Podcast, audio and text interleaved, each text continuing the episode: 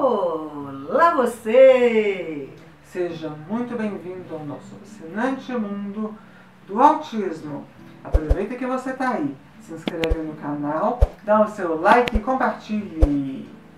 Gente, hoje nós vamos falar de um tema que não é tão, tão usual aqui no, no mundo autista, mas é usual em todo quanto é lugar que se fala de autismo que são os sinais de autismo em meninos.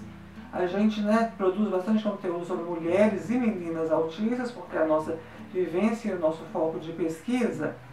Mas aí é onde alguém pergunta, mas e dos meninos, como é que é? Na verdade, é, lá, lá bem atrás, é, quando começaram os estudos mais aprofundados disso, as pesquisas eram voltadas para meninos, porque ainda tinha, ainda tem um pouco disso, né? Mas lá naquela época muito mais, aquela ideia de que a mulher ela não seria produtiva, né? No, mercado de trabalho, então valia, valia investir no, nos, nos, meninos. Isso trouxe um tanto de, de problemas, né? Porque, por exemplo, a variação hormonal para tomar remédios, se for o caso de uma condição resistente, é, a, a, maneira, as nuances mesmo, como essa, como vai diferenciando algo. Então, é, no caso dos meninos, sempre que fala em autismo em geral, aquela espinha dorsal, aqueles traços característicos do autismo, a gente está falando do autismo masculino, vamos dizer assim, que pode se manifestar essas mesmas características na mulher autista, mas de uma maneira é um pouco, uma maneira muito diferente, por questões sociais, hormonais e neurológicas mesmo. Mas, voltando então para essa questão do, do sinal é, de autismo nos meninos, tem algumas especificidades aí que você, comparando uma, o geral, né, claro, porque cada caso é um caso, mas a média, assim, a tendência, você vai ver, por exemplo, que, que os meninos é, autistas, eles costumam ser muito mais hiperativos, ou então no outro extremo, eles são mais passivos, mais tímidos, eles chamam a atenção muito mais. Porque ou eles são aqueles meninos inconvenientes, assim, é, que... Mais agitados. Mais agitados. Inconvenientes é uma palavra até que pressupõe um julgamento, não é minha intenção. Mas aqueles meninos mais agitados, mais... É, que na aula começa a conversar muito, brincar fora de hora, não tem muita noção, filtro. E as e, ou então eles são meninos tão tímidos, mas são tímidos, a gente não associa a timidez, essa passividade, vamos dizer assim, ao masculino geralmente. Então também é um sinal de preocupação. Por isso eles costumam ter diagnóstico bem, bem mais rápido.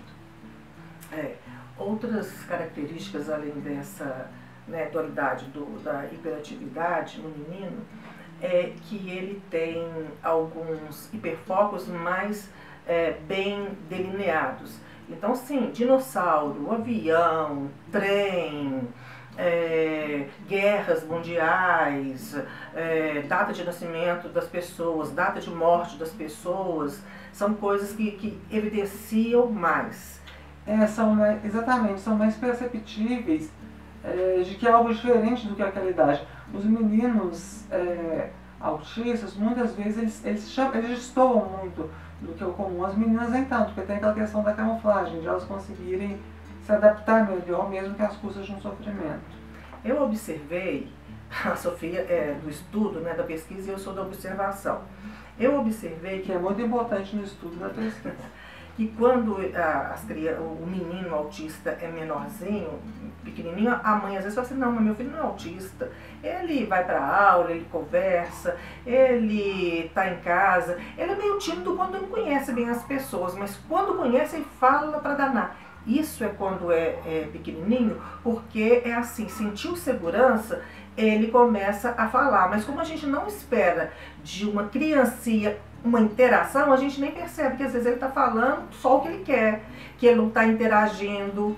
Então, se a gente não observa esses pequenos detalhes, só vai observar quando ele cresce um pouco que a gente passa a perceber que ele gosta de brincar sozinho, ele não é diferente das meninas, né, que, que, que acabam tendo as coleguinhas que puxam, que atraem. Os meninos não, eles são mais solitários, até porque são mais é, cruéis entre si, mas questionar, ah, que menino estranho, que menino esquisito, então ele já fica na dele, ele não quer nem correr risco. E às vezes parece que está na dele também chega em casa chorando, porque ele percebe coisas do tipo assim, nossa, ninguém gosta de mim, eu sou diferente. É, talvez até pelo, pela cobrança do papel da mulher e do homem, do menino e da menina ser diferente, é, mas os meninos eles costumam ter ou hipo ou hipersensibilidade sensorial, como as meninas também têm.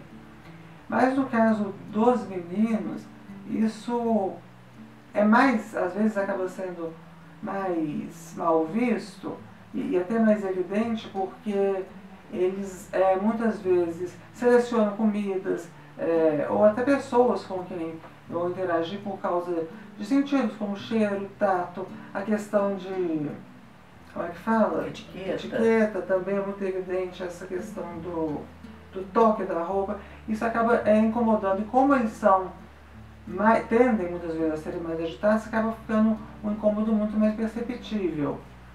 Então, assim, é, é não é incomum, por exemplo, meninos é, autistas gostarem de, de. Meninos mesmo, crianças, gostarem de, de não usar roupa quando estão em casa, assim. Enfim, porque é uma hipersensibilidade muito forte em, algum, em, em alguns sentidos, como tato, calor, o. Encostar na cabeça nem pensar. É, eles são mais. tendem né, a ser mais. hipersensíveis. Nesse sentido. Viu como é que a gente combina? Hoje agora, não é por nada não, mas estudando profundamente sobre autismo em meninos, autismo em meninas e autismo em pessoas que fizeram alguma transição, não tenho dúvida, eu sou mulher mesmo, gente, não tenho dúvida. Eu? é isso aí, gente. O barco, vamos tocar pra frente, que atrás vem gente. Até a próxima. Beijos e queijos. Até mais. tchau. tchau. tchau.